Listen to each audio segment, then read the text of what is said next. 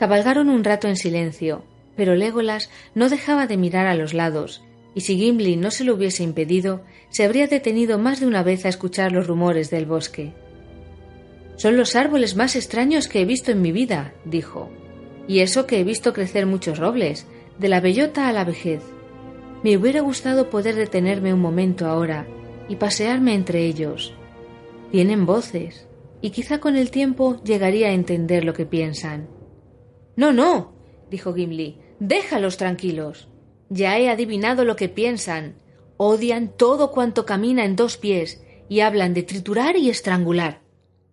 No a todo cuanto camina en dos pies, le dijo Legolas. En eso creo que te equivocas. Es a los orcos a quienes aborrecen. No han nacido aquí y poco saben de elfos y de hombres. Los valles donde crecen son sitios remotos. De los profundos valles de Fangorn, Gimli. De allí es de donde vienen, sospecho. Entonces, este es el bosque más peligroso de la Tierra Media, dijo Gimli. Tendría que estarles agradecido por lo que hicieron, pero no los quiero de veras. A ti pueden parecerte maravillosos, pero yo he visto en esta región cosas más extraordinarias, más hermosas que todos los bosques y claros. Aún las llevo en el corazón. Extraños son los modos y costumbres de los hombres Légolas. Tienen aquí una de las maravillas del mundo septentrional. ¿Y qué dicen de ellas? Cavernas la llaman, refugios para tiempo de guerra, depósitos de forraje. ¿Sabes, mi buen Légolas, que las cavernas subterráneas del abismo de Helm son vastas y hermosas? Habría un incesante peregrinaje de enanos, y sólo para venir a verlas, si se supiera que existen. Sí, en verdad, pagarían oro puro por echarles una sola mirada. Y yo pagaría oro puro por lo contrario, dijo Legolas, y el doble porque me sacaran de allí si llegara a extraviarme. No las has visto, y te perdono la gracia, replicó Gimli, pero hablas como un tonto. ¿Te parecen hermosas las estancias de tu rey al pie de la colina en el bosque negro? ¿Que los enanos ayudaron a construir hace tiempo?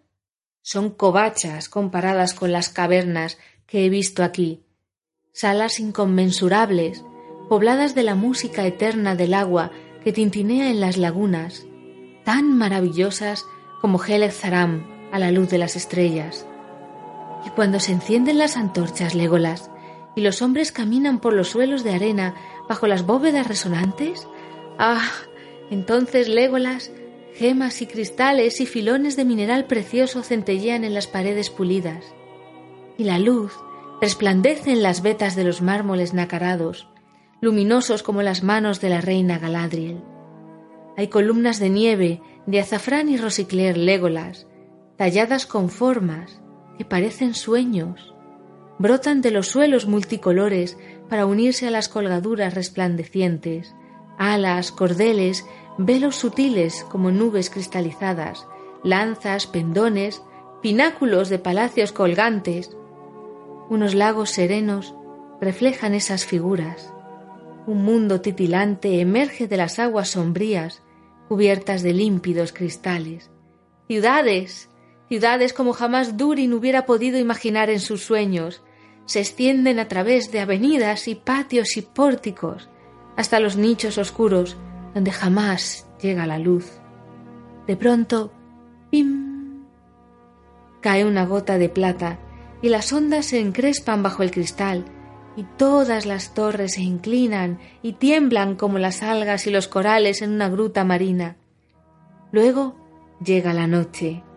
Las visiones tiemblan y se desvanecen las antorchas se encienden en otra sala, en otro sueño.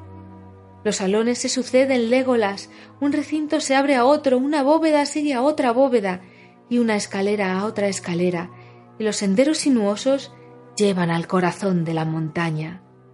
Cavernas, las cavernas del abismo de Helm. Feliz ha sido la suerte que hasta aquí me trajo. Lloro ahora el tener que dejarlas. Entonces, dijo el elfo, como consuelo, te desearé una buena fortuna, Gimli, que vuelvas sano y salvo de la guerra, y así podrás verlas otra vez. Pero no se lo cuentes a todos los tuyos, porque por lo que tú dices, poco tienen que hacer. Quizá los hombres de estas tierras callan por prudencia.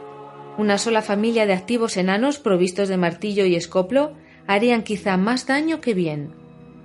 No, tú no me comprendes, dijo Gimli. Ningún enano permanecería impasible ante tanta belleza. Ninguno de la raza de Durin excavaría estas grutas para extraer piedra o mineral, ni aunque hubiera aquí oro y diamantes. Si vosotros queréis leña, ¿cortáis acaso las ramas florecidas de los árboles? Nosotros cuidaríamos estos claros de piedra florecida, no los arruinaríamos. Con arte y delicadeza, a pequeños golpes, nada más que una astilla de piedra, tal vez, en toda una ansiosa jornada. Ese sería nuestro trabajo, y con el correr de los años abriríamos nuevos caminos y descubriríamos salas lejanas que aún están a oscuras y que vemos apenas como un vacío más allá de las fisuras de la roca. Y luces, Légolas. Crearíamos luces, lámparas como las que resplandecían antaño en Hasad Dum, y entonces podríamos, según nuestros deseos, alejar a la noche que mora allí desde que se edificaron las montañas, o hacerla volver a la hora del reposo. Me has emocionado, Gimli, le dijo Legolas. Nunca te había oído hablar así. Casi lamento no haber visto esas cavernas. Bien, hagamos un pacto. Si los dos regresamos sanos y salvos de los peligros que nos esperan, viajaremos algún tiempo juntos. Tú visitarás Fangorn conmigo, y luego yo vendré contigo a ver el abismo de Helm. ¿No sería ese el camino que yo elegiría para regresar? Dijo Gimli, pero soportaré la visita a Fangorn, si prometes volver a las cavernas y compartir conmigo esa maravilla. Cuentas con mi promesa, dijo Legolas.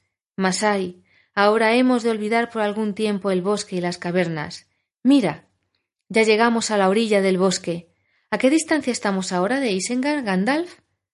A unas quince leguas, abuelo de los cuervos de Saruman, dijo Gandalf. Cinco desde la desembocadura del valle del Bajo hasta los vados, y diez más desde allí hasta las puertas de Isengard. Pero no marcharemos toda la noche. Y cuando lleguemos allí, ¿Con qué nos encontraremos? preguntó Gimli. Quizá tú lo sepas, pero yo no puedo imaginarlo. Tampoco yo lo sé con certeza, respondió el mago. Yo estaba allí ayer al caer la noche, pero desde entonces pueden haber ocurrido muchas cosas. Sin embargo, creo que no diréis que el viaje ha sido en vano, ni aunque hayamos tenido que abandonar las cavernas centelleantes de Aglarón.